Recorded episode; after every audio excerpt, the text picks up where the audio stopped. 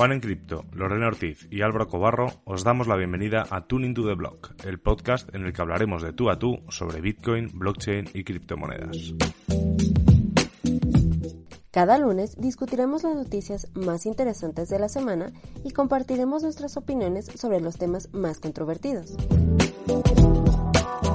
Además, Todas las semanas tendremos invitados especiales con los que podremos conversar, debatir y lo más importante, aprender de los temas que levantan interés en esta industria de las criptomonedas.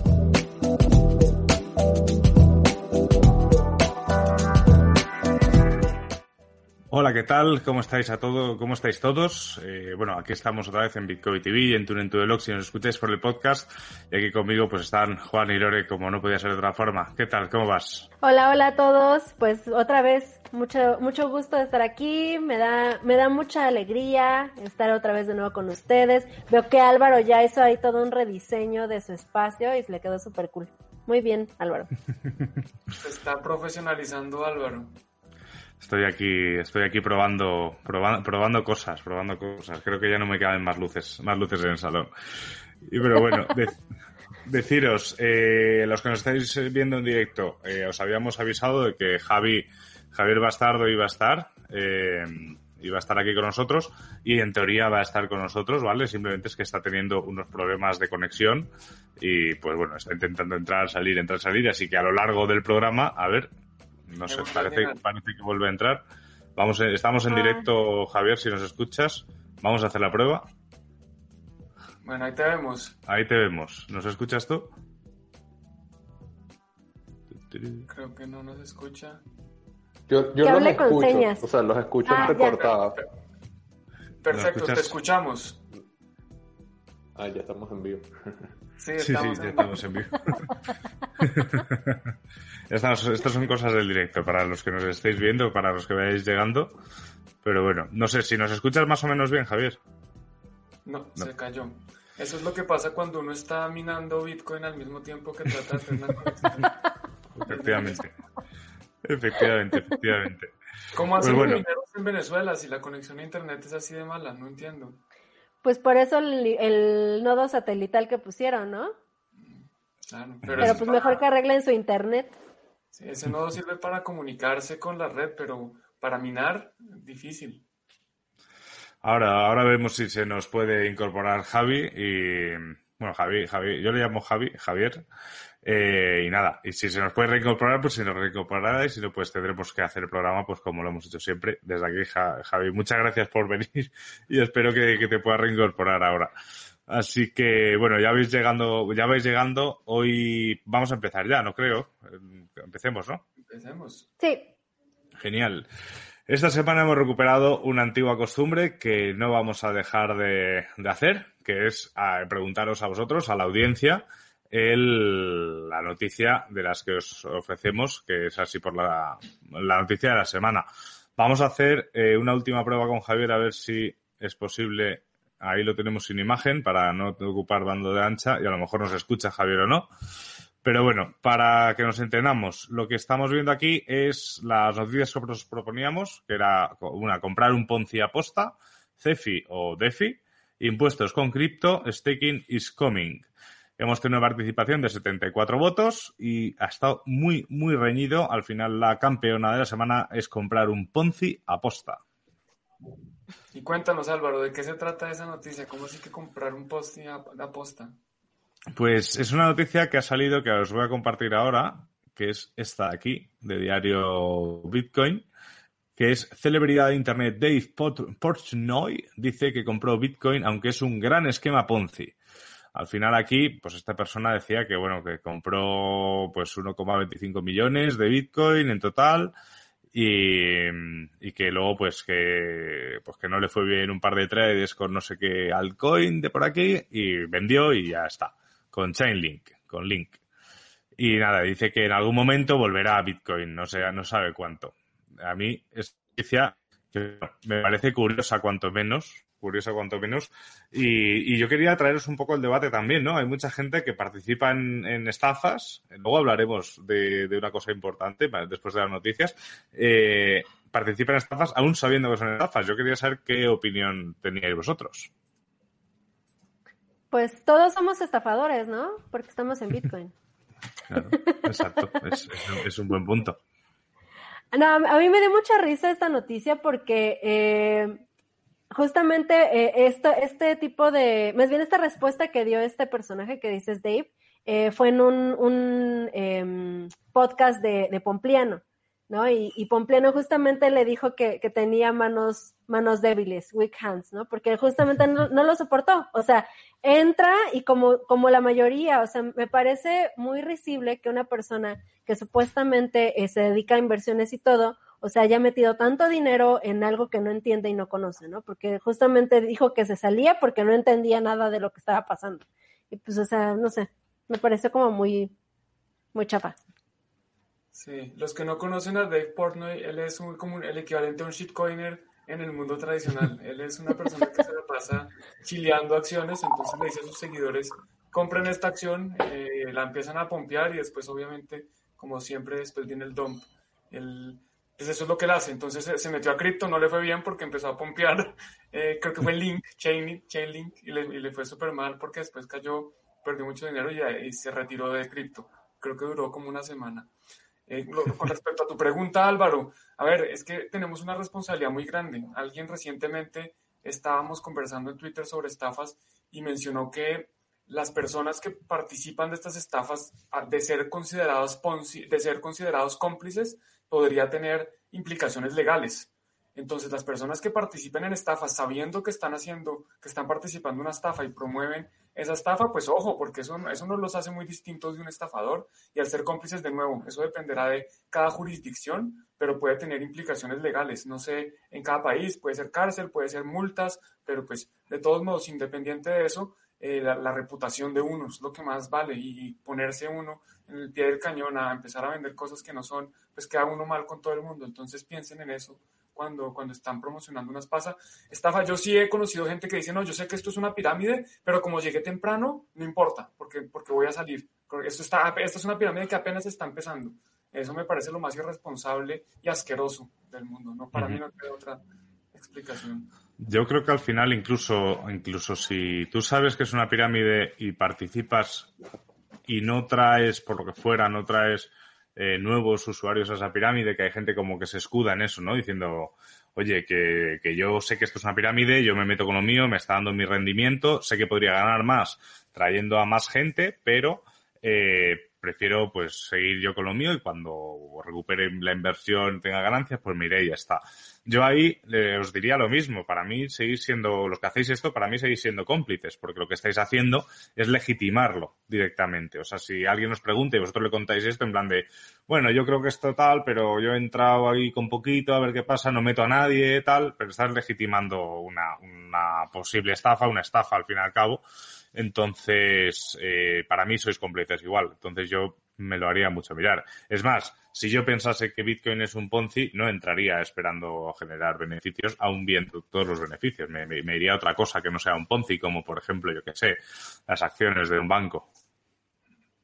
Sí, sí, sí. No, eh, incluso, por ejemplo, no, tenemos la capacidad de ver qué tanto impacto está teniendo justamente el dinero que nos están dando de regreso. O sea, a qué otras personas, a cuántas miles de personas, cientos de personas estamos afectando, como lo que pasó con el artículo apenas de, Diario Bitcoin, que justamente describía la situación tan, tan precaria de una persona que había metido los ahorros de su vida en Arvistar y ahorita ya no tenía ni para comer, ¿no? Entonces, eh, o sea, él entró pensando que si era como algo real, porque justamente no tenía conocimiento de cómo funcionaban bien las criptomonedas y ahorita está prácticamente en la calle, ¿no? Es, es realmente muy triste y si estás participando en algo así a sabiendas de que estás afectando a otros, aunque no los conozcas, para mí eres un sociópata y no te importa nada en la vida. Muy triste. Está clara, está clara la postura de Tuning to the Block ante, ante estas cosas. Y vamos a pasar a la siguiente noticia, no sin antes volver a intentar contactar con nuestro corresponsal en Venezuela, don Javier Bastardo. A ver si ahora más o menos podemos comunicarnos contigo, Javier. Estamos en vivo. No. no. Vale. Bueno, pues ahora, ahora venía la noticia sobre Venezuela. Lo que he hecho ha sido correrla, correrla la última, ¿vale? Para ver si Javier puede, puede solucionar sus problemas. Y por lo menos en esa tenemos información de primera mano. Eh, os estamos leyendo. Aquí hay en los comentarios, ¿qué tal? Buenas noches a todos. Hay un tal Hernán Vitov que dice que mandemos eh, comida a Venezuela y que estemos, estamos boludeando y se ha ido. Lo siento, Hernán. No, no, no siento no, haber sido de tu agrado. Así que, así que vamos a seguir con una noticia correspondiente a España y yo creo que es muy, sería muy interesante que todos los que nos estáis viendo participaseis en los comentarios, que es esta aquí de Cointegraph. Un corralito en España. ¿Cómo sortear este escenario con Bitcoin? Cuéntanos, Juan. Bueno, pues a ver, recientemente se han visto distintas declaraciones de distintos funcionarios del gobierno, los más altos cargos, por ejemplo, el, vicepresidente, eh, la ministra de Trabajo, han empezado a hablar sobre la posibilidad de nacionalizar los ahorros. Eh, básicamente la constitución española, yo no la conozco obviamente en detalle, pero habla algo sobre eh, el dinero privado, pues, o más bien algo así como que los bienes privados, mm, mm, a ver, ¿cómo explicarlo? Como que el, el, bienestar público prima sobre el bienestar privado y eso incluye la propiedad. Algo así es, es lo que dice la Constitución. De pronto Álvaro me puede corregir eh, más adelante. Pero el punto es que se está, se está, empezando a debatir que debido a la crisis que está teniendo el, el, país por todo el tema de la pandemia y los altos gastos que el gobierno ha decidido incurrir eh, para salvarnos de esta situación, bueno, pues que debido a eso van a empezar a echar mano de los ahorros privados. Eso es básicamente lo que habla la noticia y pues muestra que esto no es la primera vez que pasaría, que ya ha pasado recientemente y aquí cercano en Chipre en 2016, si no estoy mal.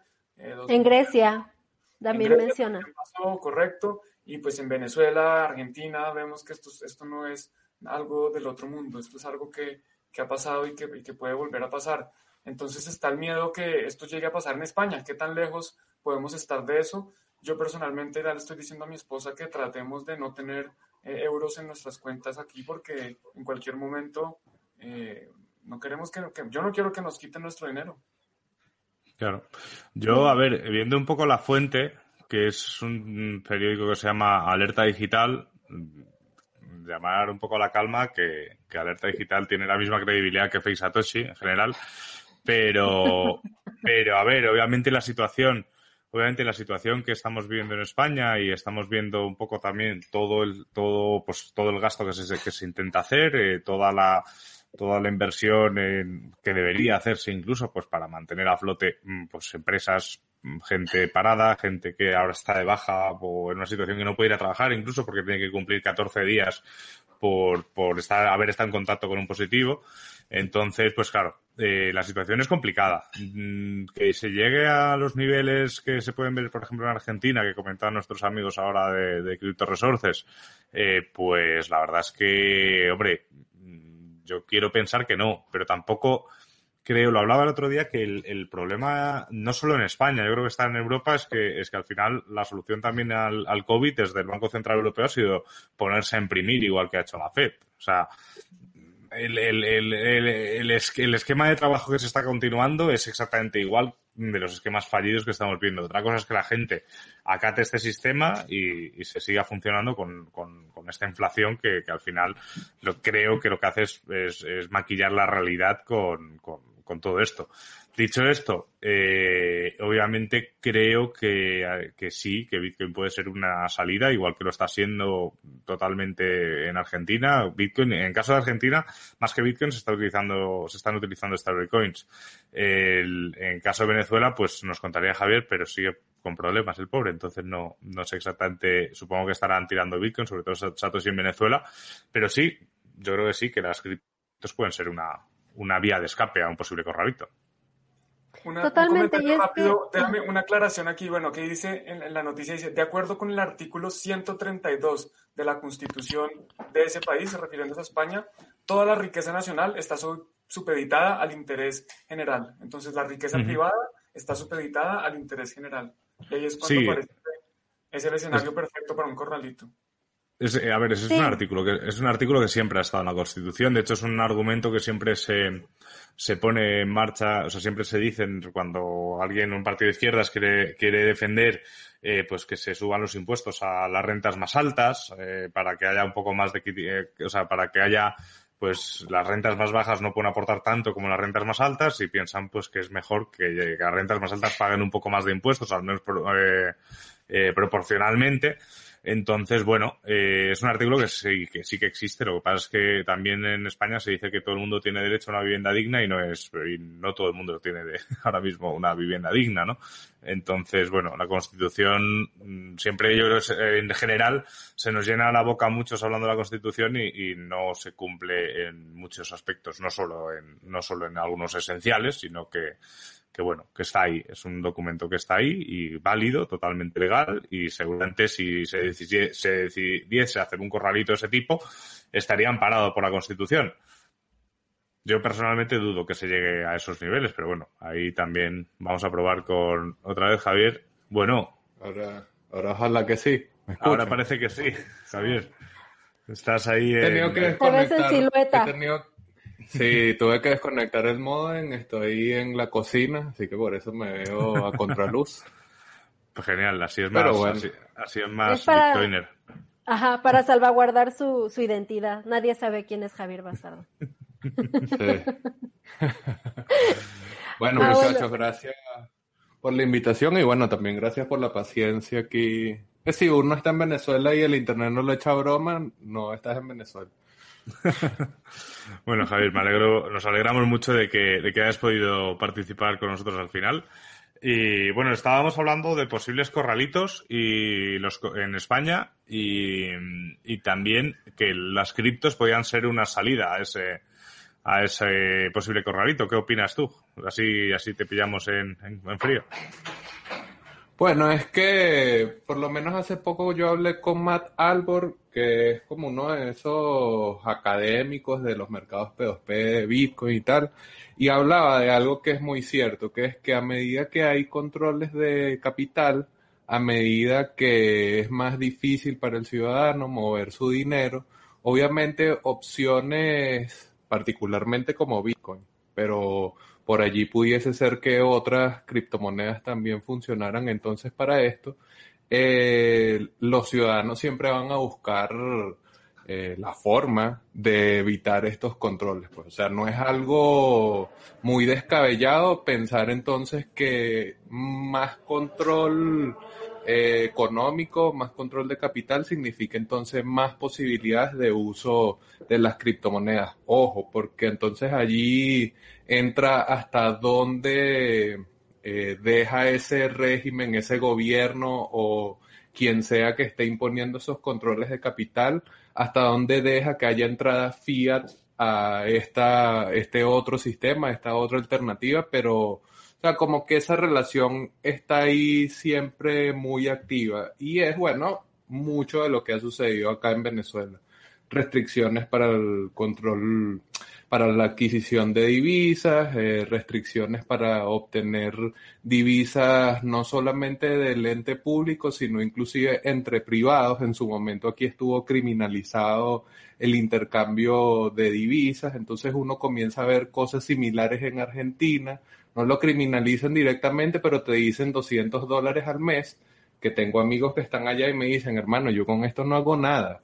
Entonces, obviamente ellos ya empiezan a ver, oye Javier, ¿cómo es eso que tú del Bitcoin, eso que tanto hablas tú y tal? O sea, ahí comienza a hacer sentido, porque no fluyen de la misma manera los capitales. Entonces, bueno, puede ser algo negativísimo para la economía, pero entonces abrir esa compuerta de cripto. Así es. Yo creo que es una cosa que en la primera temporada repetíamos muchísimo Juan y yo y, que es que el, en, escenarios económicos desastrosos, eh, obviamente las criptos tienen mucha más fuerza porque no, no pasan a ser una necesidad en lugar de un lujo, ¿no? En España, a lo mejor, pues la gente se piensa que estamos estupendamente y comprar Bitcoin es, wow, va a hacerme rico y punto, ¿no? Mm, nosotros intentamos educar a la gente de, que no es así, de que realmente es algo mucho más importante. Pero, pero en España quieras o no, pues hay mucha parte que es especulación pura y dura, que ojo, que, está bien, ¿eh? tampoco vamos a, a, meternos con ellos. Pero a lo, que mencionabas, Javier, de Argentina, yo hablando con, un gran amigo de Bitcoin de Argentina, eh, hablábamos los dos de que estábamos pensando en vender el coche, no para comprar Bitcoin, porque sí, porque no lo usábamos y, queríamos venderlo. Y yo decía, yo es que claro, yo con el dinero que venda el coche puedo estar prácticamente un año tranquilamente, mm, mientras con lo que se genera por, otro lado, con lo que se vende el coche. Y esta persona argentina me decía, yo es que solo puedo estar seis meses aunque lo venda por lo mismo, porque el dinero que reciba hoy, eh, si lo guardo en el banco, dentro de seis meses va a ser la mitad. Entonces esa situación a mí me parece gravísima. Sí, totalmente. es, eh, de hecho, eh, es que a, medida que se acelere, disculpa, a medida que se acelere la depreciación de la moneda en medio del control, sea donde sea, siempre se van a buscar opciones. Pues quería dejar eso. Sí, no, incluso ahorita que, mencionaban que eso no pasaba en España, que no iba a pasar, eh, realmente yo creo que en todo el mundo eh, las legislaciones que están eh, rigiendo los bancos les dan muchas libertades. O sea, por eso ellos pueden eh, suspenderte una cuenta cuando ellos quieran, pueden congelarte los fondos cuando ellos quieran, porque justamente ellos tienen esa libertad. Entonces, obviamente un corralito va a depender de, una legislación de gobierno, pero de que los bancos y el, el tener resguardado nuestro valor en los bancos es un peligro de por sí, pues, pues, lo es, ¿no? Entonces, eh, creo que sí, lo, lo, más acertado para evitar este tipo de, de problemas, pues sí, es optar por, por una vía más libre que son las criptomonedas. Es que para complementar un poquito lo que decía eh, Javier, o para ejemplificarlo mejor, yo me acuerdo que un profesor de, de, alguna de economía o algunas finanzas, alguna cosa de esas, nos decía es que en Grecia la gente cuando estaba en la época del dracma, ahorraban en, lavadoras. Entonces la gente tenía dos lavadoras porque la lavadora guardaba valor mejor que el dinero. Ellos preferían tener dos lavadoras y que si algún momento pasaba algo, pues vendían una. Y tenían, eso guardaba mejor el valor que, el mismo dracma. Entonces es eso, la gente echa mano de lo que haya, de las herramientas que tengan para proteger su trabajo. El pues fruto de su trabajo. espero no tener que almacenar las lavadoras en el, en el salón. Aquí ha llegado también un poco eso a suceder. Eso también ha llegado a suceder acá con... Eh, es que en, en ese momento uno se da cuenta que el dinero también es una mercancía. Entonces, dentro de todas las mercancías que pueden competir para el resguardo de valor, que es esa misma competencia que se da para el mejor dinero y todo esto, pero como uno llega dinero como una mercancía sin ningún tipo de sentido más que el intercambio y deshacerse lo más pronto que pueda, hubo un tiempo en donde se hacían muchas compras de aparatos electrónicos. Eso ha disminuido porque se ha hecho un poco más difícil la importación de ese tipo de productos, pero ha cambiado entonces a nuevas marcas, ves más Xiaomi, ves, o sea, como que sigue dándose el fenómeno, pero quizás en una escala menor. Entonces, esas cosas que están empezando a ver, nosotros aquí ya las hemos experimentado. Pues sí, al final, al final hay que, bueno, el, resumen es que una situación crítica obviamente va a hacer que la gente busque alternativas, ya sean lavadoras o Bitcoin. En este caso esperemos que la gente apueste por, por Bitcoin. Y vamos a pasar a la siguiente noticia, que esto sí que es una noticia que nos alegramos muchísimo de tener aquí a, a Javier con nosotros. Para nosotros yo creo que es una de las noticias bomba. No, no la pusimos en la encuesta porque queríamos que saliese sí o sí, porque nos parece una noticia súper importante y también súper controversial. Que este, en este caso la fuente hemos cogido B, eh, eh, Venezuela publica una nueva regulación para la minería de criptomonedas. El resumen es que una nueva regulación se ha presentado para quienes ejerzan la minería en Venezuela la Sunacrip busca, buscará regularizarla y un polémico pool de minería digital nacional ha sido creado. Eh, en resumen, eh, que al final pues va a haber un pool, ¿no? igual que están todos los pools de minería, va, a haber un pool en, parece ser que va a haber un pool en Venezuela. Eh, yo creo que nadie mejor que Javier para contarnos un poquito así por encima y luego si queréis opinamos nosotros de lo que este es esto de esto. Ok, bueno, la noticia en sí es exactamente esa, la nacionalización de... La nacionalización, no, mentira, la nacionalización es como un efecto secundario, pero la legalización de la actividad minera en el país. Entonces, aquí uno tiene que hacer una salvedad porque el gobierno de Maduro no es legítimo, aquí hay una serie de violaciones a los procesos electorales, entonces dando eso por sentado y aceptando que el poder fáctico lo ejerce el chavismo y lo ejerce Maduro, entonces allí uno dice, bueno, que la legislación es fáctica. Hagas lo que hagas, sea quien sea, vas a tener que cumplirla porque la amenaza que existe por incumplimiento incluye multas y pudiese acarrear inclusive cárcel. Entonces, allí está desde el principio una diatriba. Uno puede no reconocer al gobierno, pero igual si al día de mañana vienen y te tocan la puerta los funcionarios, no, ¿qué les dices? Es que ustedes no son legítimos, yo no voy a cumplir su ley. Allí, o sea, es muy difícil que alguien vaya a hacer esa locura.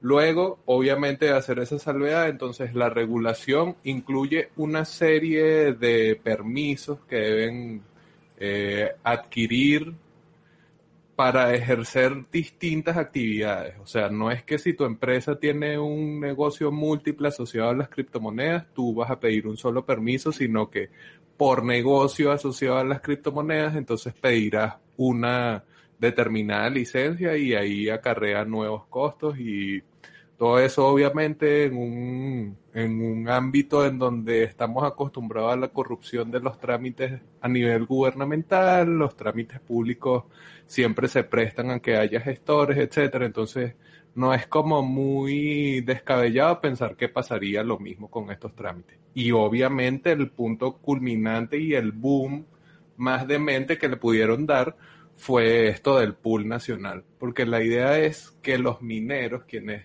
además de tener la licencia, decidan participar de la actividad minera en el país, entonces tendrán que asociar su poder de minado a ese pool nacional.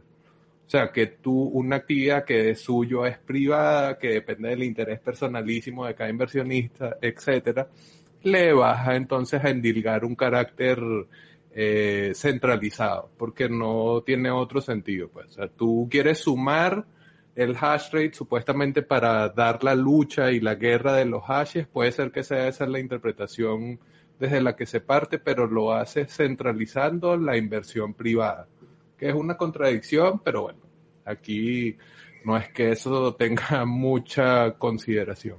Entonces, bueno, más o menos ese es el resumen allí de lo que es esta regulación en el país. Increíble, una locura. Hay, algo que a mí me parece muy interesante que, que, estaba leyendo por ahí en Twitter, que hay gente que dice que puede que esos bitcoins queden manchados, porque son bitcoins minados por un gobierno que tiene sanciones eh, y como todo en la blockchain es transparente, uno puede ver qué piscina fue la que minó qué bloques y que de una vez esos nuevos bloques, que esos nuevos bitcoins que salen minados, quedan ya manchados de que fueron minados por el pool de minería de Venezuela.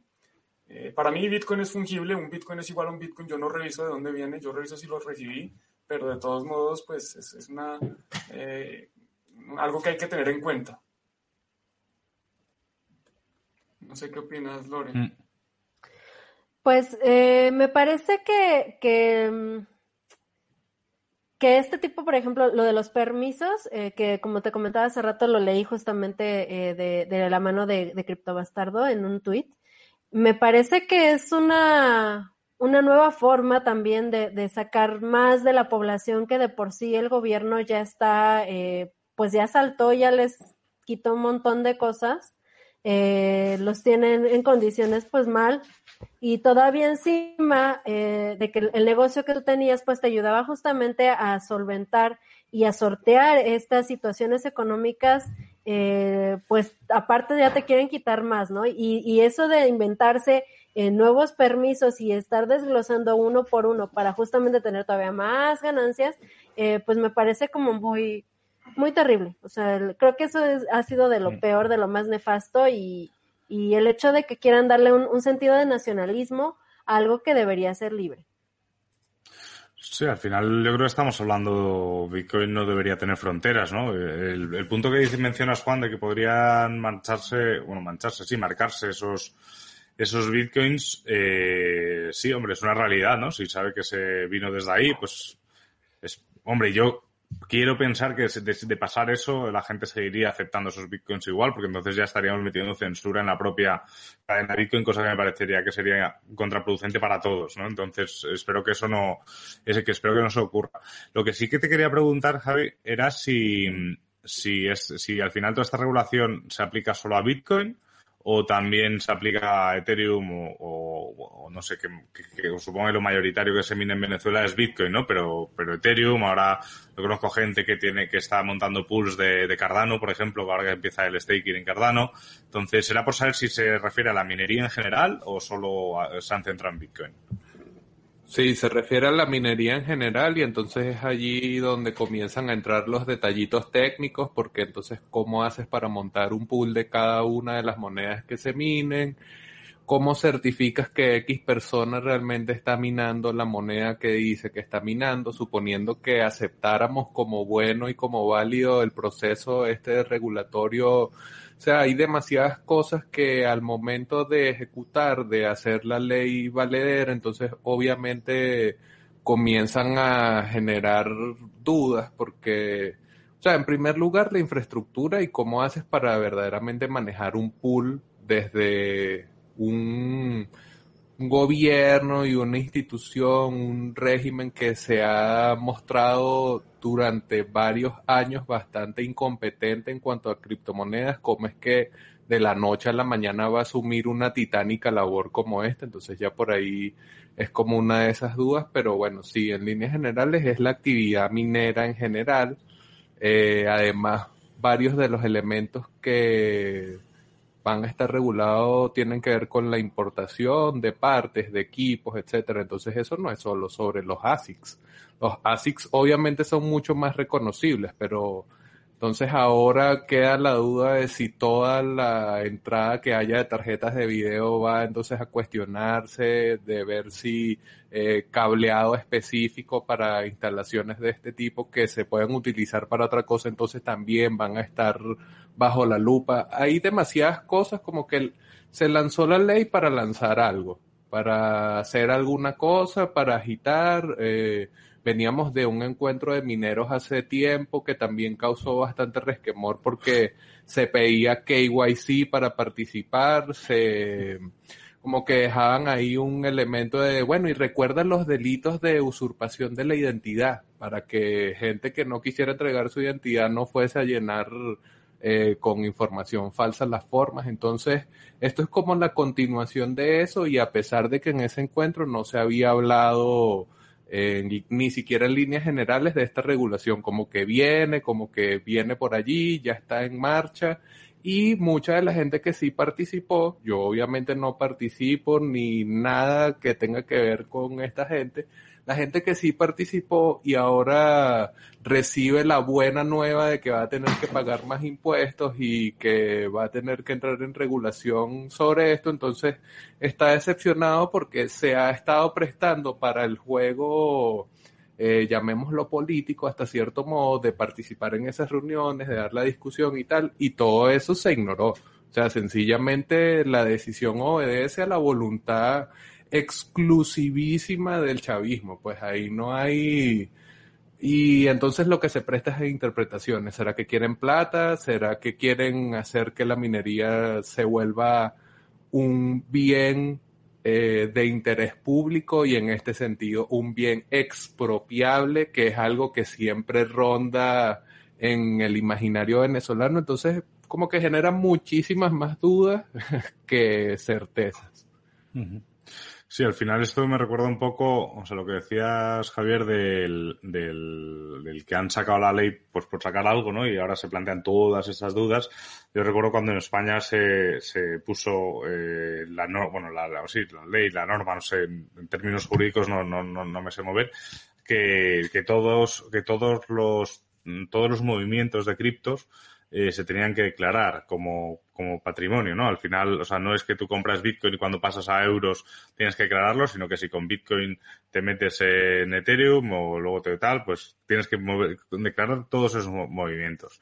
¿Qué pasa? ¿Qué dijo todo el mundo? Que vale, que muy bien, o sea, era un sinsentido, pero realmente el Estado no tenía forma alguna de saber exactamente todo esto. Y, si ahora nos metemos con, con DeFi, pues todos los que se hayan metido, que si ahora pide un préstamo de aquí, ahora este token de por acá, este token de gobernanza por ahí, eh, vale, o sea, es más, si a mí me preguntasen, eh, pues cogería, bueno, yo tampoco, yo lo tengo fácil porque tampoco tengo muchos movimientos, me muevo un Bitcoin y, y, pocas cosas más, pero, pero alguien que hace trading y tiene 2.000 trades al mes o, y encima se mete en airdrops y tal, yo si fuese esa persona diría, vale, genial, voy, le imprimo un taco así de hojas, se la pongo al funcionario y le digo, hola, el resumen es que salgo ganando o salgo perdiendo X. Ahora justifícalo tú, porque yo, porque, porque es que no te puedo justificar todo esto.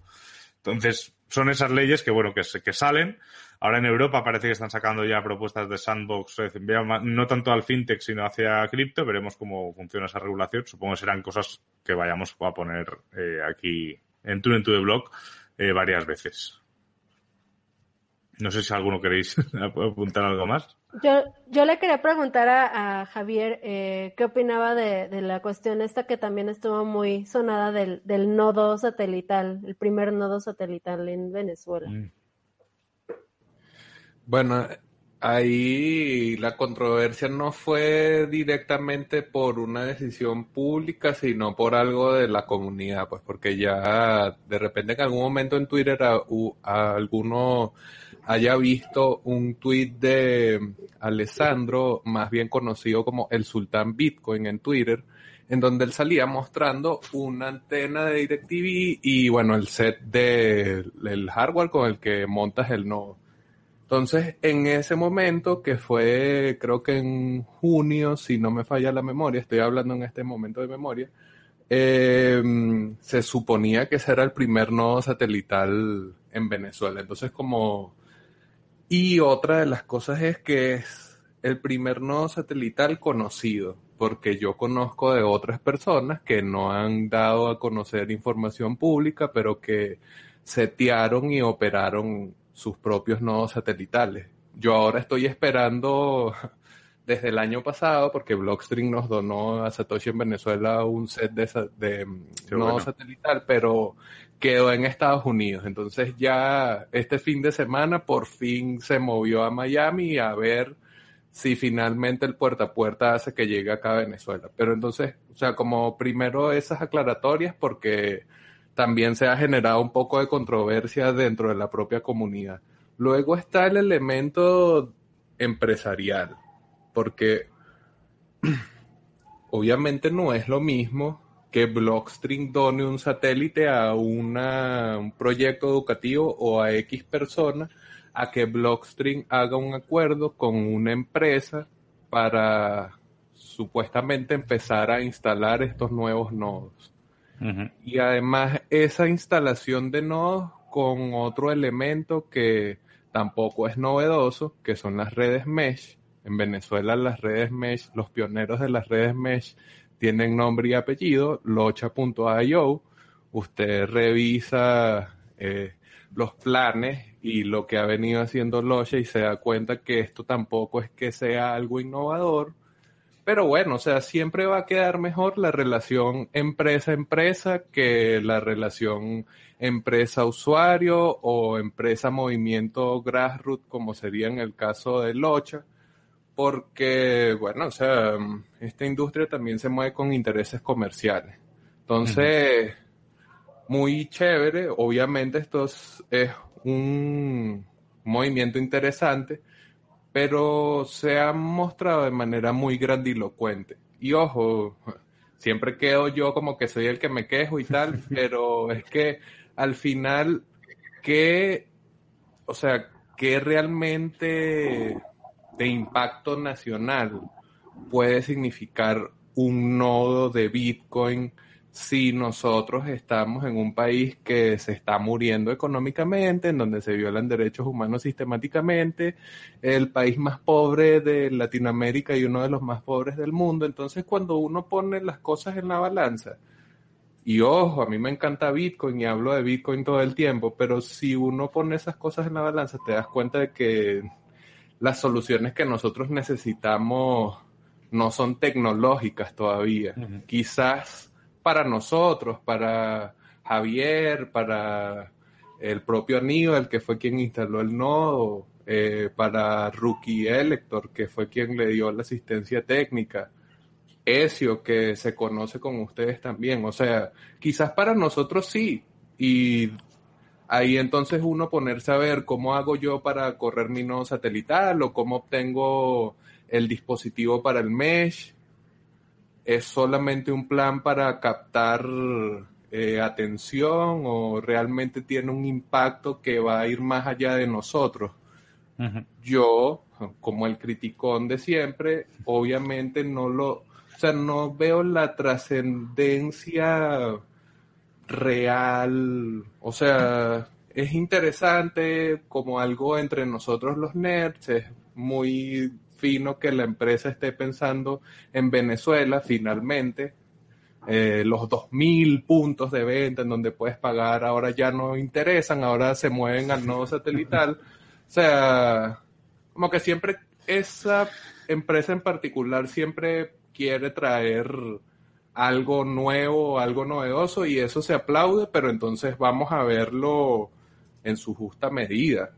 Hmm. A mí, de hecho, es una cosa, curiosamente esta noticia nos la comparte también dentro del grupo de alumnos de Bitcoin que tenemos, un, un alumno, y yo cuando vi el nombre de la empresa en cuestión, que por, no la has mencionado, así que bueno, no la mencionaremos, el, lo primero que pensé, dije, pero esto es el, o sea, este es el dispositivo de Blockstream que ellos lo han comprado y lo han instalado o, o han hecho algo ellos. Y claro, no salía eso en la noticia.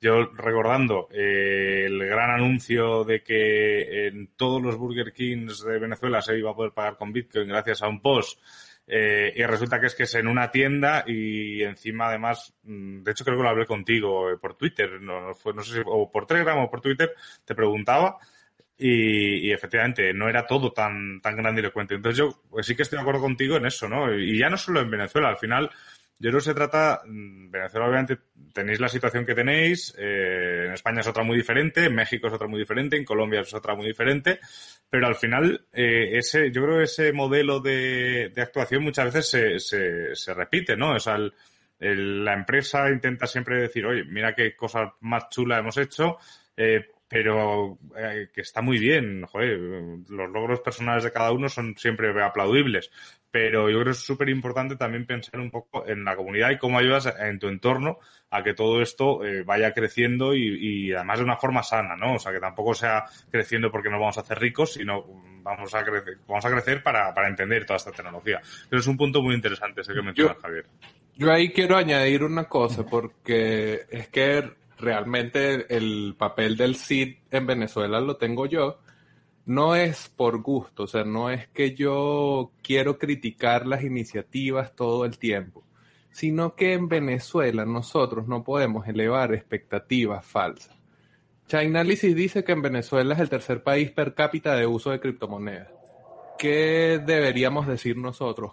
Oh, qué interesante, la criptonación, ya esto se solucionó con Bitcoin, claro, vamos a ver cómo todo el mundo va a ir a pagar con los puntos de venta y tal. No, pero pregúntate realmente de qué manera está incidiendo ese supuesto uso per cápita, porque ni siquiera explican bien de dónde se sale eso per cápita y contra qué baremos económicos se usa, pero bueno, explica un poco la influencia que tiene ese uso dentro del impacto humano y te vas a dar cuenta que nadie, además de los nerds y los que estamos tratando de investigar esto, tiene interés en eso. O sea, el proceso de bitcoinización que se ha en Venezuela obedece a la muerte económica del país. No, eso es es, inseparable, pues no, no puedes hablar de lo increíble y grandilocuente que se hace en cripto sin hablar de la muerte humana que significa la, la quiebra económica del país. Entonces, es por eso que uno siempre trata de llamar a tierra todas las noticias de, oye, sí, finísimo hacer Satoshi en Venezuela, pero yo sé que yo voy al interior del país y a nadie le interesa la incensurabilidad le interesa cómo hago plata con Bitcoin, Javier. Y eso lo he vivido yo en carne propia con mi propio proyecto. ¿Cómo es que entonces otras personas, otras eh, entidades empresariales en este caso, cómo es que no se dan cuenta de lo mismo? No es que no se dan cuenta, es que lo omiten, es que vende mucho más decir el primer nodo satelital instalado por X empresa a decir, bueno, en Venezuela se violan derechos humanos y nosotros estamos en un margen de esa realidad. Así es. Es duro, pero es así. Estoy totalmente de acuerdo. Eh, no sé si Juan o Lorena queréis añadir algo más o pasamos a la siguiente noticia. Yo de pronto rápidamente, solo para los que no, no tienen muy claro qué es un nodo satelital, no es que haya un satélite, no es que Venezuela haya lanzado un satélite con un nodo de Bitcoin, ni mucho menos, es que hay un nodo, una, un ordenador, un computador que tiene la base de datos de, de, Bitcoin y que simplemente para actualizarse se conecta con un satélite. O sea, hay otros nodos que le envían información al satélite de cuál es el estado de la blockchain y pues estos nodos se están comunicando vía satélite. O sea, esto es, no, no es tan complejo como, como parece, incluso creo que el nombre nodo satelital exagera un poquito lo que es. Es un nodo que se comunica vía satélite en vez de estar conectado por internet. Simplemente esa, esa como aclaración rápida. Sí, eso es. Y pues vamos a pasar a la última noticia del día y luego pasaremos a, la parte más divertida. Esta noticia, eh, bueno, eh, obviamente se ha habido un hackeo en KuCoin, se, han, pues, se han robado 150 millones de dólares.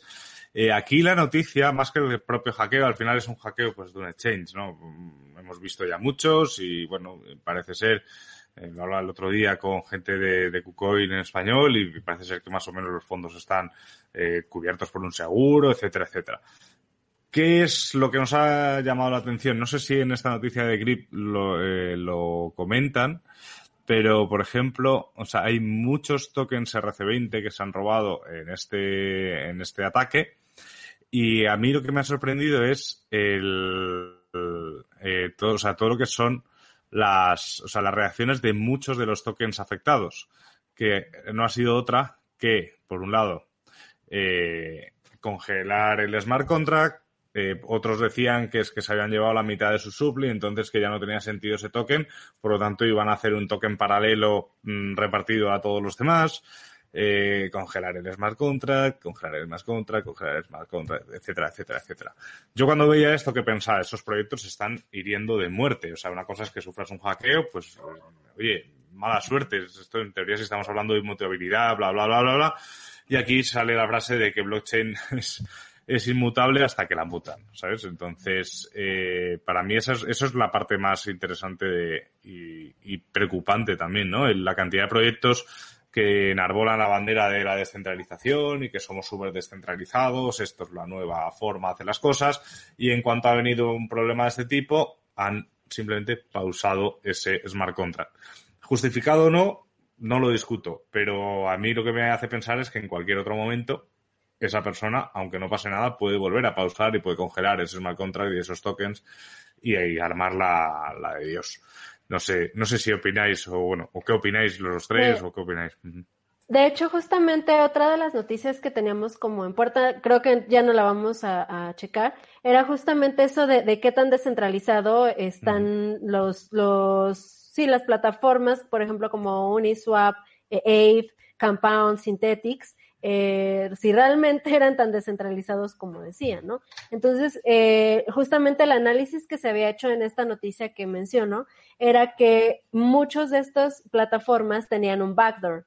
Eh, que, que, permitía a los fundadores eh, realizar cualquier tipo de movimientos, desde eh, cambiar los balances de los usuarios hasta justamente como mencionas, Álvaro, el, poner en pausa un smart contract, el, el, congelar los fondos de los usuarios y pues a ver, háganle como quieran, ¿no? Entonces, eh, son este tipo de peligros de los que la mayoría no estamos conscientes cuando utilizamos este tipo de plataformas y son un peligro, son un peligro porque, eh, digo, sí, eh, tal vez para rescatar en un caso como este de un hackeo masivo, eh, podría ser eh, lo que salve eh, la situación tal vez un poco, ¿no? Pero, pero la verdad es que también no sé si, si es posible hacer cualquier tipo de cambios como si fueras un dios, pues no realmente no estamos hablando de descentralización, ¿no? Simplemente es otra plataforma más como cualquier otro exchange como KuCoin y, puede ser modificado cuando quiera. Sí, esto ya lo habíamos visto, ya había pasado varias veces eh, con USDC, la, criptomoneda estable, estable de, de, Circle y de Coinbase. Ellos ya lo habían congelado unos fondos recientemente. Con Tether ha pasado varias veces y creo que Tether fue uno de los también grandes que, moví, que, que congeló unos mm. recursos acá.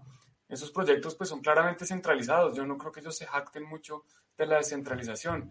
Y lo otro sí es lo que hemos hablado. Ya lo, lo que sí es un poco más preocupante es cuando eh, un proyecto DeFi o que se hace llamar DeFi empieza a hacerlo. Yo no tengo ningún problema con que Tether congele unos fondos. Pues al final, si se roban un dinero y pueden hacer algo al respecto, pues buenísimo, que lo hagan. El, tema es, como mencionas, eh, que tan cuando hablamos de descentralización, inmutabilidad, pues que hay que tomar eso con pinzas y entender muy bien que no todo lo que se hace llamar blockchain es blockchain, no todo lo que se hace llamar DeFi es descentralizado. Y eso.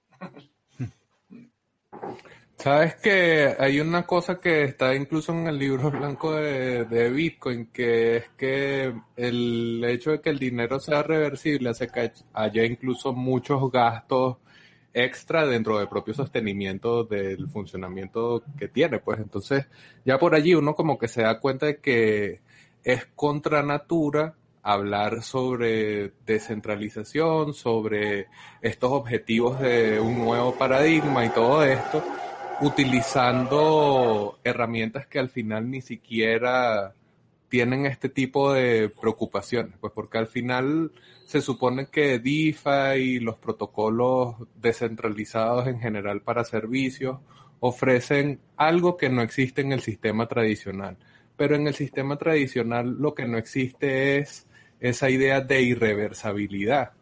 O sea, porque claro, la descentral, descentralización garantiza que esa irreversibilidad se mantenga, pero es que ni siquiera la idea de que los pagos sean realmente irreversibles es algo que tenga mucho sentido, pues.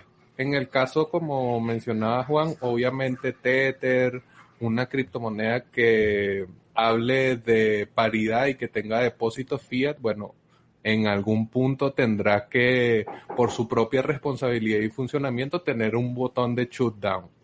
Pero cuando tú comienzas a hablar de servicios, como en el caso de esos tokens, creo que se llaman Ocean, es que yo no soy muy de, de conocer los nombres como tal de los tokens, pero en ese caso, en vez de eh, seguir alzando la bandera de la descentralización para poder hacer campañas de marketing, porque al final para eso sirve, eh, sería mucho más sincero y mucho más interesante solo enfocarse en el servicio financiero, pues, y entonces ser tan claro como Tether, que sí, no, no es exactamente Bitcoin, no tiene exactamente los mismos intereses que puede uno tener eh, a nivel intelectual que los que te desata Bitcoin, pero que cumple su función, a diferencia de estos que, bueno.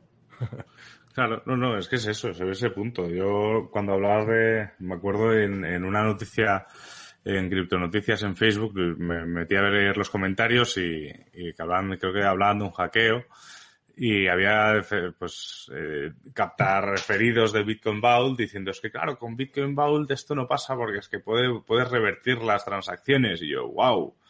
Y, es mejor Bitcoin que Bitcoin porque puede revertir las transacciones. Y yo les dije tal cual, no, no habéis entendido absolutamente nada. Luego ya me dijeron lo de que no era buen emprendedor y esas cosas, porque no entendía las oportunidades, pero, pero sí, sí, no, no. Hay que tener, hay que tener ojo con estas, estas cosas y al final siempre está muy bien reflexionar sobre lo que significa realmente el poder revertir una, una operación cuando uno quiere y todos estos protocolos.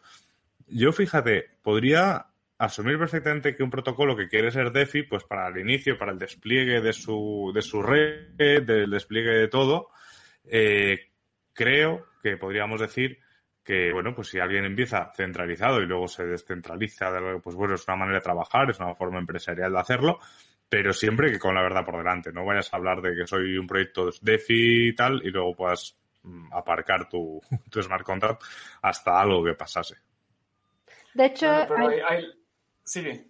De hecho, es muy interesante esto que mencionas justamente de pasar de centralizado a descentralizado, porque eh, igual en, este artículo que les menciono, eh, hablan sobre que este despliegue de los tokens UNIS y el poder que iban a tener justamente los fundadores de tener más del 40% de estos tokens a su disposición para poder hacer la gobernanza de Uniswap, podía justamente revertir esta descentralización que actualmente sí tiene Uniswap. Entonces, podría, podríamos pasar más bien de lo de descentralizado a lo centralizado con este tipo de, de cuestiones eh, que se pueden utilizar maquiavélicamente en algún momento, ¿no? Sí, y otro tema que, que, yo quería mencionar, que ah, todos saben que a mí me interesa el tema de DeFi, pero también soy un fuerte crítico, porque ahora resulta que la excusa es que, no, que hay distintos niveles de descentralización, entonces que, que uno sí puede hablar de DeFi así haya unos desarrolladores con las llaves privadas, porque, porque funciona con smart contracts. Entonces que porque hay un par de smart contracts ahí, eso ya lo hace DeFi así, así hay un tipo que tiene detrás el control y que puede llevarse el, dinero. Entonces eso de que hay niveles de descentralización, sí, eso es clarísimo, pero un protocolo donde una gente puede coger el dinero de los otros, eso no tiene nada descentralizado. Eso es, totalmente de acuerdo. Y, y, vamos a hacer un pequeño paréntesis, ¿vale? Ahora vamos con los memes de la semana, con la parte más divertida del análisis, porque os quiero compartir una cosa y contaros rápidamente, van a ser dos minutos. Eh, hoy me ha llegado que si tú buscas a veces eh, Bitcoin en Google, alguien ha puesto un anuncio que pone Bitcoin CFD, Bitcoin eh, todos los días. Es mm, simplemente es un anuncio de Google Ads eh, que han utilizado no sé cómo el nombre de Bitcoin. de hecho, pues al final es una, una historia de, de trading, Roy Investing, no sé qué leches eh, pues eso, veis, como veis, nos fijaos siempre que no haya un anuncio porque nosotros obviamente no tenemos absolutamente nada, nada, nada que ver. Eh, os lo aviso a navegantes porque no me gustaría que nadie cayese en estafas, si es que esto es una estafa, ni he abierto el link, por supuesto. Eh, pero, pero cuidado con estas cosas. Supongo que será una estafa si tiene que utilizar el nombre de otra empresa para, para, para hacer promoción. Deciros también que esta semana a mí me suplantaron la identidad, eh, nos habrá pasado prácticamente a todos los que estamos aquí. Eh, y por desgracia estafaron a, una persona 300 dólares. Eh, y con mucho cuidado. Nunca, de los que estamos aquí, nunca os vamos a pedir dinero y si os pedimos dinero seguramente sea con una cerveza en la mano porque nos conocemos. Así que no, no, no, no organizamos pools de inversión y si lo hacemos seguramente lo publicaríamos en nuestras redes, en nuestras webs, etcétera y no creo que llegue el momento. Así que tras esta pequeña pausa de concienciación de que cuidado que Scam no es negocio, eh, vamos a pasar a la parte divertida del programa con los banners de la semana, si os parece bien. Los memes, ¿cuáles banners? Ay, los, los memes. perdón, perdón, perdón, perdón, perdón. Estoy ya... Los memes de la semana. ahí ya, ahí apareció el banner de los memes de la semana. Pues vamos con el primero, Juan, que has traído tú además, y, bueno, es un meme continuo. Es exactamente este meme de Bitcoin Hub, pues lo pongo más tal. Right is a fraud, y eso es una respuesta de que, bueno, que al final eh, no tiene razón Face Satoshi sobre todo el tema del juicio de Clayman y todas las claves privadas y bla, bla, bla, bla, bla. Eh, bueno, una, no sé, al final como este es un juicio muy largo, eh, no sé, no sé si alguno lo está siguiendo de cerca, pero, pero no sé si de hecho es el final de todo esto o seguirá habiendo cosas. Para mí es un meme eterno. Yo, yo la verdad vi algo que me gustó, que fue que Bitcoin le hace pistola a Craig Wright y ya suficiente. me, me causó suficiente risa. No, no, no puede ser de esta semana, de la próxima o de la hace 10 meses. No, incluso a mí me dio mucha más risa ver, tu contestación a, a, este, a Roger Ver, incluso también, este, de, que, de que se quejaba de que no había grab bitcoins en no sé qué, y tú le contestaste, pues no hay ni siquiera grab bitcoins en Bitcoin Cash, en DeFi, ¿no? Entonces, no, o sea, no sé de qué estás hablando. Me, acabas de, de reventar en mi meme. Sí, el meme de Álvaro. No pasa nada, luego, luego, luego lo vemos y luego, lo vemos y hablamos y hablamos de ello. La verdad es que eh, Javi, se me olvidó decirte lo de los memes, podrías haber traído tú algo, no sé si tienes a mano algún meme que, me puedas pasar por Telegram así que te guste y, lo ponemos aquí, si no, no te preocupes. Dale, pues. seguramente tengo. Vamos a pasar de momento al siguiente, que este sí que nos lo trajiste tú, Lorena, que es el de los que se metieron a, la DeFi cuando escucharon, cuando escuchan una crítica sobre las criptomonedas que compraron. No toques mi basura. Para los que nos estáis escuchando y no viendo, sale como una especie de hurón encima de un cubo de basura eh, enseñando los dientes. Eh, sí. Es una zarigüeya. es una zarigüeya. el hurón es bonito, eso es una rata. Ah, no sé, yo, yo los roedores no, no tengo ni idea. Oye, las zarigüeyas son bonitas. Bueno, a mí sí me gustan. Pero es Y la, ba- asustan. y la basura a veces también. No es tan mala. pues ¿Cuál- sí, ¿Qué basura pues, vas a no- defender? ¿Cuál, ¿Cuál es la basura que vas a defender tú en este programa? pues puede, puede que los unis terminen siendo basura, pero pues de ahorita feliz con ellos, ¿no? No, está claro. Al final, bueno, yo creo que todos los que hemos participado en algo que no sea Bitcoin, que sea una altcoin, nos han dicho que lo nuestro es una shitcoin y lo hemos defendido. Con razón o sin razón, bueno, a veces porque lo entendemos que es otra cosa o no, pero sí, obviamente tendemos a defender nuestras inversiones y lo más complicado, recordar, queridos amigos, que es engañarse a sí mismo. Así que, bueno, eso a partir de ahí ya, ya lo podemos, lo podemos ir, lo, lo podemos ir enseñando. Y, Ahí te envío eh, uno por Telegram. sí, lo estoy viendo y lo vamos a ver, de hecho, en directo. Eh, eh, está cargando, estoy esperando a que cargue. Y ahí Javi Bastardo nos, nos manda este de aquí. Que lo voy a abrir, ¿no? Dicen, vamos a hacerlo así. Es un cómic para los que nos... Ah, no puedo bajar. Sí. Ah, joder. Perdonad, una de las cosas técnicas. El ordenador va como va. Es un cómic que hay una pareja, una pareja como tumbados en la hierba y dicen que en las nubes vemos lo que más queremos. ¿Tú qué ves, amor? Y sale mirando, sudando. Nos veo juntos por siempre. Y la chica le abraza contenta y en el fondo lo que ve el, el chico es el sol que es Bitcoin. Oh, una bonita historia de amor Bitcoiner. Yo creo que a Eh, todos nos ha pasado, ¿no? Estamos demasiado obsesionados con Bitcoin. Llega un punto en donde siempre ves algo asociado a Bitcoin, así sea y que Lindy, y piensas en el efecto Lindy, así que, pero esto no tiene nada que ver con lo que estamos hablando. No, no, pero eso, eso me pasa, a mí me pasa con grupos de amigos, ¿no? De estar hablando, sobre todo ahora, pues que en los grupos de WhatsApp se habla del bicho y se habla del, de la crisis, ¿no?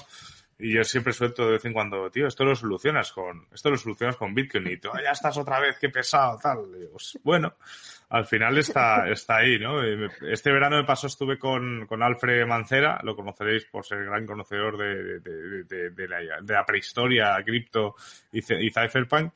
Eh, estaba con él en un pueblo súper pequeñito de Málaga, muy bonito, y yo llevaba, yo llevaba la mascarilla que, que tengo de, de- no, la, no la tengo aquí, de, la llevo con el logo de Bitcoin y con el logo de, de por aquí. Y- y siempre la he llevado así. Y, y nos paró de repente un señor que, que le gustó la mascarilla porque era Bitcoiner también y el tío, eh, al principio pensábamos que era un scammer porque decía que enseñaba inversión y ya pensando, verás, tú nos va a meter ahora a, a Herbistar o cualquier cosa. Pero no, no, él, era profesor de universidad y estaba súper interesado en el desarrollo de DAOs y cómo afectaba a nuevas formas de organizarse. Era muy interesante. Hay que, o no es malo decir que te gusta Bitcoin. Hay que insistir a la gente, aunque sea por pesadez. Esperemos que Para sea hacer- por unos años. Para ser odiositos o no cripto bastardo. Modo Diosito. Eso es un chiste, está demasiado desperdigado aquí en Venezuela, eso del modo Diosito de pana. Así, así son los bitcoiners, lo que pasa es que todavía no lo saben. y bueno, y vamos a pasar al último meme, que es el que mencionaba así un poco por encima Lorena, pero seguro que nadie ha visto. No pasa nada, Lorena. Es que es muy bueno, es que ahí es muy bueno. De hecho, ha tenido hasta la, hasta, ha tenido hasta aprobación por, por parte de, de un de un gran, una gran persona que ahora, que ahora podremos. Eh, ponía a Roger Ver para que nos vea que casi pues 100 veces más de Bitcoin están metidas en Ethereum más que en Lightning. Eso hace que Lightning sea un, fracaso absoluto de la escalabilidad de Bitcoin, dice Roger Ver. Eh, pues a este sinsentido le contesta a nuestro compañero Juan que, que realmente que no tener Bitcoin Cash eh, eh, sobre Ethereum eh, demuestra que ese ha sido un total fracaso en general. Y ya, pues aquí nuestro compañero y amigo Gustavo Segovia contesta con un GIF que a mí me encanta poner cuando, cuando alguien hace una respuesta como, como la de Juan. Eh, Juan, una- un aplauso porque me parece, me parece una, una gran respuesta. A ver, sí, lo que Roger Ver está diciendo es que eh, Lightning Network no sirve para escalar Bitcoin porque Bitcoin se está utilizando en Ethereum para contratos inteligentes para hacer DeFi, básicamente. Entonces, no ha entendido que es que el, el RAP de Bitcoin, el WBTC, no es para escalar Bitcoin, es para otras cosas. Y en cambio, eh, el, el, hecho de que exista RAP Bitcoin es que hay demanda por transferir valor de verdad en la red de Ethereum. El hecho de que no haya Bitcoin Cash en la red de Ethereum significa que nadie quiere eso, que nadie quiere transferir esa cosa en, en la red de Ethereum. Entonces, pues, creo que, le, creo que es un comentario que no tiene nada que ver lo que él está diciendo. Una cosa es Lightning para escalabilidad, para pagos, eh, para hacer canales, una cosa muy distinta de eh, Bitcoin, que es para otras cosas completamente distintas. Es que una cosa y que también en este caso, o sea, claro, más allá del meme y todo eso, muchas veces se hace esa comparación que no tiene ningún tipo de sentido. O sea, no puedes comparar gente que está buscando gambling, que está buscando ganancias, que tiene apetito riesgo metiendo los Bitcoin en contratos inteligentes en Ethereum a gente que está ahorita apostando al desarrollo de algo que ni siquiera tiene demanda, que es Lightning Network, porque mientras las comisiones de Bitcoin sean muy económicas, Lightning Network no es necesario. Lo que están trabajando es para que esté listo para cuando sea necesario. Entonces, esa comparación no tiene sentido de, de, de suyo. Si se las hace alguien en serio en alguna conversación, le dicen, epa, no es así, mi pana. Claro, incluso hasta hace, hasta hace una semana los canales de Lightning estaban capados para que no fueran más de 0.1677 bitcoins, o sea que estaban limitados ya de por sí, el código, no querían que la gente pusiera más dinero, eso era parte del, del protocolo, estaba estructurado para que la gente no pusiera dinero, eh, porque no es para eso, es para, están, están creando la red de pagos del futuro. Eso es, eh, criticar Lightning a día de hoy creo que es la, la, vía rápida, ¿no? Ya, ya no pueden, o sea, bueno, era la vía rápida la contaminación, eh, la delincuencia, el, eh, las, la, la, las comisiones. ¿Cómo es la otra de Roger Ver? Que está, está y que me estaba dando sal y ahora pues Lightning, ¿no? Porque, a ver, es una cosa que está totalmente en desarrollo y obviamente tendrá sus cosas y sus errores y sus errores de enrutación y, hay que aprender. Yo, yo personalmente en el nodo de Bitcoin eh, estoy aún instalando todo el tema de Lightning porque seguí todos los pasos que veía en GitHub y algo no funciona. Entonces, pues ya revisaré toda la documentación o volveré a empezar y lo volveré a hacer. O sea, no es sencillo hacerlo además Mm, teniendo tú tu propio nodo, que es realmente lo que sería interesante. Al final, si utilizas Lightning con un servicio custodio, pues eh, funciona muy bien, pero no dejas de estar confiando en otros. Entonces, bueno, ya sabéis que es utópico, pero sería interesante pues que la gente poco a poco tuviese sus, propios nodos en casa para, pues, para poder trabajar con ello. Pues sí, poquito a poco. Y, con buena letra que, que hay que aprender. Así que, bueno, estamos llegando, si no ya, eh, si pues, está revisando, hemos llegado al final. Eh, simplemente, eh, darte las gracias, Javier, por, por estar por aquí. A, Javi en Twitter lo encontráis como arroba criptobastardo. Y además también aquí en este gran proyecto que es Satoshi en Venezuela, que, que la verdad es que estáis haciendo contenidos súper chulos también, de, debates y de... Estaba bien. El, el, handle, el Twitter handle. Sí, ahora, ahora le voy a poner el handle de todas maneras. El Satoshi en Venezuela. Y, y nada, de hecho, mira, voy a poner ya el, el de esto. Y así que nada. Javi, ha costado, pero, pero al final has llegado, que es lo importante. Sí, tuve que desconectar el router del modem y conectarme directamente a la antena, pero lo logré. Y bueno, gracias Lorena, Juan y Álvaro por la invitación. Síganos en Satoshi en Venezuela. En Twitter sí soy yo, pero en Instagram es una persona que nos ayuda, Beatriz, que nos ayuda con la cuenta de Instagram. Así que, bueno, síganos en Satoshi en Venezuela. A mí, si me quieren seguir también, bueno, excelente, pero principalmente en Satoshi en Venezuela, que es un proyecto educativo acá en Venezuela enfocado en Bitcoin principalmente. Que bueno, muchas gracias, muchachos. Un gusto, muchas gracias por acompañarnos. Así que nada, a los que nos veis o nos escucháis, no olvidéis seguirnos, darnos a like, esto lo vais a escuchar en todo esto.